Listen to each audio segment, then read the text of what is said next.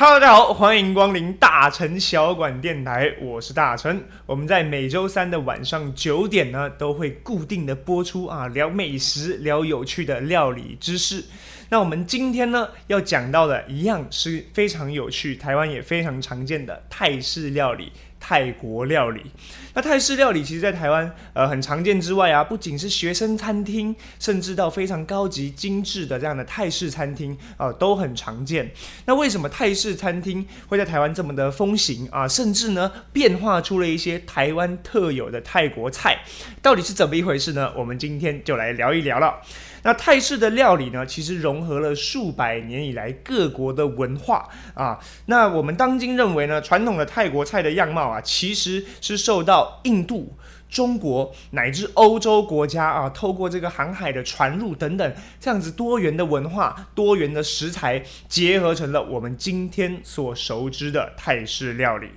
那在十六世纪以前呢，其实泰国菜的元素呢，多以这种虾酱啊，或者是海鲜、河鲜，以及当地的一些蔬果香料去做组合。那在随着这个时间不断的推移嘛，后来呢也受到了印度、中国的影响，甚至啊，在泰国菜里面不可或缺的元素就是我们的辣椒，反而啊是在十七世纪由葡萄牙传教士从南美洲带过来以后，才出现在泰国的。其实时间是非常的晚啊。那也就是因为这样子的影响，所以呢，才造就了现在的泰式料理文化。那泰国料理里面呢，充满酸、甜、咸、辣，以及各式各样的触觉啊，譬如说一些啊麻，让你觉得辣，这是属于一些触觉的感觉。那另外呢，泰国料理的特色重点呢，就是大量芬芳的香气，譬如说我们很熟悉的柠檬香茅啊，柠檬的一些味道啊，甚至像南姜、泰国青柠等等啊，各式各样的香草，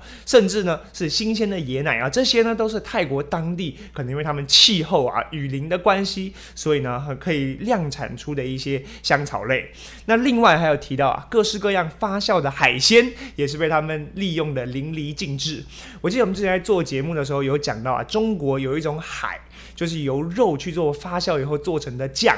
那其实呢，泰国也利用同样的技法，只是他们用的原材料呢是海鲜，所以就有虾酱啊啊一些发酵的鱼酱啊等等。那既然今天介绍泰式料理，当然不免俗的，我要来念一下这些这个发酵的酱类他们的泰文，譬如说虾酱啊的泰文是 gabi，然后还有我们的鱼酱是 nanfla，哈，这些呢都是我们泰国很常见的这样的调味料。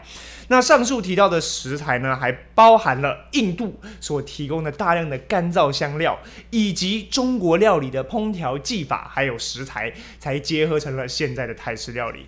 那如果我们来观察现在的这个泰国的餐桌啊，或者是说他们的厨房呢？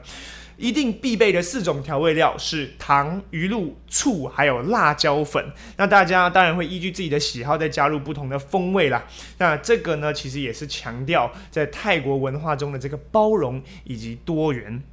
那泰国菜的很多食谱跟烹饪方式呢，兼并了其他地区、其他国家。刚刚提到中国、印度嘛，其实还有啊，像他们身边的这个缅甸呐、辽国啊，还有欧洲传教士带来的这些文化影响，才造就了现在很特别的这个泰国文化。那泰国饮食除了泰国人本地人之外，其实包含了各式各样的民族，包括泰族、孟族啊，泰国的华人，还有泰国南部的穆斯林等等啊，不同的人带进不同的料理方式。简单来说，就是个非常兼容并蓄的啦。那在泰国料理当中呢，但我们台湾人听泰式觉得它就是一种料理，但是呢，其实它有分成各式各样的派系。就像我们台湾这么小，都已经有南北之分了。那泰国这么呃相对来说比较幅员广大，那它肯定会有更多的料理派系啊。首先第一个，我们南部的泰国南部的菜系。泰国南部呢，因为两面都靠海，又受到了来自南边马来西亚的影响，所以当地人呢取用了新鲜的海鲜去做食材，然后味道呢重咸重辣，属于重口味的一群人呐。这是泰国的南部。那再到泰国的中部呢，就是我们熟悉的曼谷为中心啊，当地呢蔬果生产茂盛，可以说是我们的这泰国的鱼米之乡啊，各式各样的食材都非常的丰沛，所以呢。普遍的调味呢也偏甜，譬如说鱼露啊、柠檬汁啊、椰子汁都会把它加到我们的料理当中。有名的冬阴功，也就是我们的冬阴，就是来自于我们中部的菜系。再来泰国北部，泰北呢，则是受到缅甸菜的这个文化影响，所以它的口味呢相对的比较清淡，而且比较温和，不会重酸或重甜呐。那再来就是泰国的东北，东北部的文化呢，又受到了辽国的影响，所以呢，他们很喜欢吃糯米饭。再加上呢，因为泰国的东北部呢，相对来说比较贫瘠，所以呢，鱼啊、肉啊、海鲜啊这些呢，就比较少见。那等等的，甚至还有拿昆虫来下菜的，总要补充一点蛋白质嘛。所以有名的菜就有什么青木瓜沙拉、生肉沙拉啊，就是来自我们泰国的东北。好了，介绍完泰国的各大菜系之后呢，我们最终还是要说回我们台湾人眼中的泰国菜系。所以呢，我们举了几道非常常见的台湾的呃泰国菜来跟大家做介绍。首先第一个就是我们的绿咖喱啊，绿咖喱不免俗的一定要念一下它的泰文，它的泰文叫干 king one 啊，干 king one 就是呢泰国的绿咖喱，干就是咖喱的意思，king one 就是绿色，所以呢绿咖喱。那这个泰式的咖喱呢，其实它是用所有的香料放在这个石臼里去捣碎以后呢，再加入一些新鲜的香料啊、虾酱啊去调制而成的。那香料的运用上呢？不像印度的那么复杂，它呢会用香菜籽、小茴香籽、胡椒粒啊，就会变成很常见的，比如绿咖喱、红咖喱、黄咖喱等等的，都是属于泰式咖喱，在台湾也非常的有名啊。那为什么特别拿绿咖喱来讲呢？因为绿咖喱相对来说更特别一点。那绿咖喱呢，基本上一定是绑定它是辣味的，因为绿咖喱的绿其实是来自于泰国的这种绿辣椒啊，他们去把它切碎啊、磨碎之后呢，混进这个咖喱里。面，所以呢，造成它的颜色很特别之外，也会有这个蛮浓厚的这个辣感，所以呢，不吃辣的人要小心啊。那绿咖喱的这个香气啊，因为它比较辣嘛，所以会加入椰奶去让它的口感呢更为温顺，降低那种太刺激的辣，却保留了辣椒的香。那甚至呢，在烹煮的过程还会搭配上泰国特殊的这种小圆茄子去做绿咖喱的调配。那再来，我们要讲到的又是一个泰国名菜，就是我们的打抛猪。打抛猪饭，我相信是每一个人学生时期的记忆啊，我自己也很爱吃。那这个打抛呢，并不是又打又抛啊，其实呢，它是一种泰国的香料，它的原文泰文叫做 gat flow。那你看 gat flow 这样念起来，听起来像打抛，所以它其实是一个音译，就变成打抛猪肉了。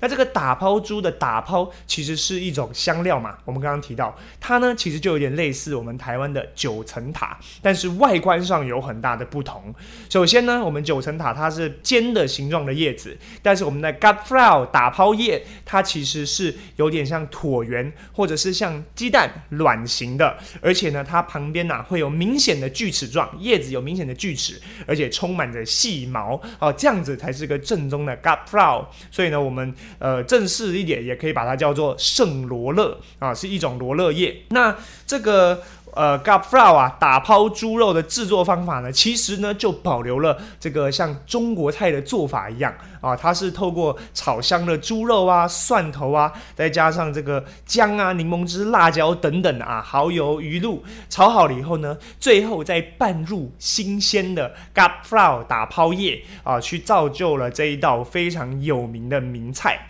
那台湾呢，因为呃不容易找到这个正宗的打抛叶，所以呢就多用了这。这个这个九层塔来做代替，所以我们台湾大部分吃到的打抛猪啊，都是用九层塔来做的哦。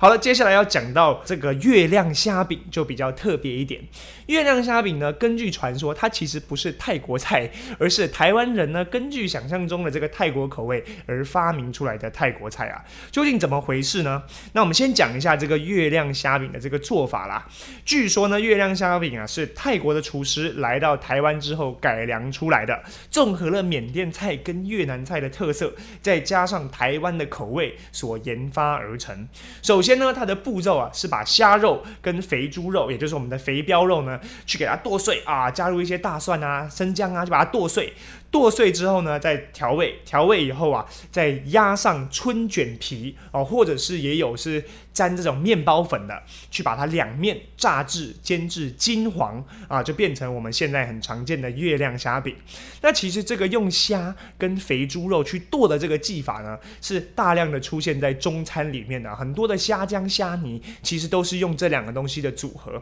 所以月亮虾饼呢，是由这个台湾的口味研发出来的，这一点啊，我完全的相信。然后呢，因为啊，月亮虾饼在台湾人的心目中是泰国的代表嘛，所以台湾的游客呢，去到泰国的时候，到泰国餐厅就会问你们有没有月亮虾饼啊？那结果呢，这个泰国餐厅常常听到，哎，怎么有台湾的客人问有月亮虾饼？所以呢，那索性我们就来研发，就来制作，反而啊，是一个反向的传播哦，在台湾发明的泰国菜，再被传回泰国，所以在泰国才出现了月亮虾饼，这是其中一种说法。那另外还有一种说法呢，则是原本啊泰国就有月亮虾饼这道菜，而且它的泰文呢叫做 kung krabuang 啊，kung 就是虾的意思，krabuang 其实呢是瓦片的意思，叫做虾瓦片或者是瓦片虾饼啊，就是把它压的扁扁的虾啦。那这样的做法呢，叫做瓦片虾饼嘛，认为啊是从泰国的潮州菜来的，就是从潮州传到泰国的啊。当时呢不是用这个春卷皮，而是用面皮，中间炸的呢夹的也是虾泥，然后呢再去把它做这个做成半月的形状啊，所以是个月亮的形状，半月的形状，然后再把它拿去炸。这种瓦片虾饼就是 Kung k r a b u a n g 也是一种月亮虾饼的来源的说法啊。两种说法，看大家觉得哪一个更。考完就相信哪一个，但我相信搞不好两个都是真的，两个同时发生啊，这就是料理的魅力。最后一个我们要讲到的就是我们的泰式椒麻鸡，那这个呢很特别啊，它是我们台湾人心目中，你问十个台湾人说泰式料理你最喜欢吃什么，最起码有一个人会跟你说是椒麻鸡，我觉得甚至超过一个。那这椒麻鸡呢，其实呢并不是完全的泰国菜，它源自于云南啊，那各家的做法呢都有差异，不过大致上呢就是用花椒啊、酒啊、酱油啊，先去把这个鸡肉腌的非常的有风味之后。后呢，再去裹粉炸，然后最后再淋上鱼露、辣油、糖啊，各式各样的新香料的这个酱汁，就变成了我们现在很有名的这个椒麻鸡嘛。那其实呢，在一九四九年到一九五四年国共内战的这个背景之下，颠沛流离的这个人们呢，将这道越南菜椒麻鸡传入了呃泰北以及缅甸这个地方，所以它其实是属于云南口味的菜。那泰国的这个椒麻鸡呢，就大量的使用柠檬，跟云南菜呢更偏好用醋，这就造成了两种不一样派系的椒麻鸡，吃起来的口味呢会有些不一样。那后来呢，在台湾的餐厅啊，每一家泰式餐馆里面几乎都会有这个椒麻鸡，而台湾的椒麻鸡呢，都被归类在泰国菜嘛，但是它其实也被归类在云南菜或者是我们所谓的滇缅菜之中。那在一九六零一九七零年代的时候啊，因为历史的背景的关系，所以当时在缅甸的华侨其实是很不受政府的欢迎的，所以啊，他们就辗转的来到了台湾，开了这样子的缅甸餐馆。但是缅甸菜、缅甸餐馆相对于当时的台湾人来说，接受度没有这么高，所以呢，他们做出来的这个椒麻鸡啊，他们就说啊，我们这个是泰国菜啊。那听到泰国菜，台湾人接受度就高啦，所以呢，缅甸的椒麻鸡才辗。转的也变成了像是这个我们泰式椒麻鸡这样的感觉。总而言之，结论就是我们现在在泰国的每一间泰式餐厅几乎都可以见到这个椒麻鸡，它其实更是源自于缅甸、云南这一带的料理哦。好的，以上就是我们对于泰式料理的介绍。那我们呢，这个大城小馆电台啊，在每周三的晚上九点都会固定更新在 YouTube，还有各大的这个 Podcast 平台上面，欢迎大家来收看收听。那我们这一期就讲到这边，我们下次再见，拜拜。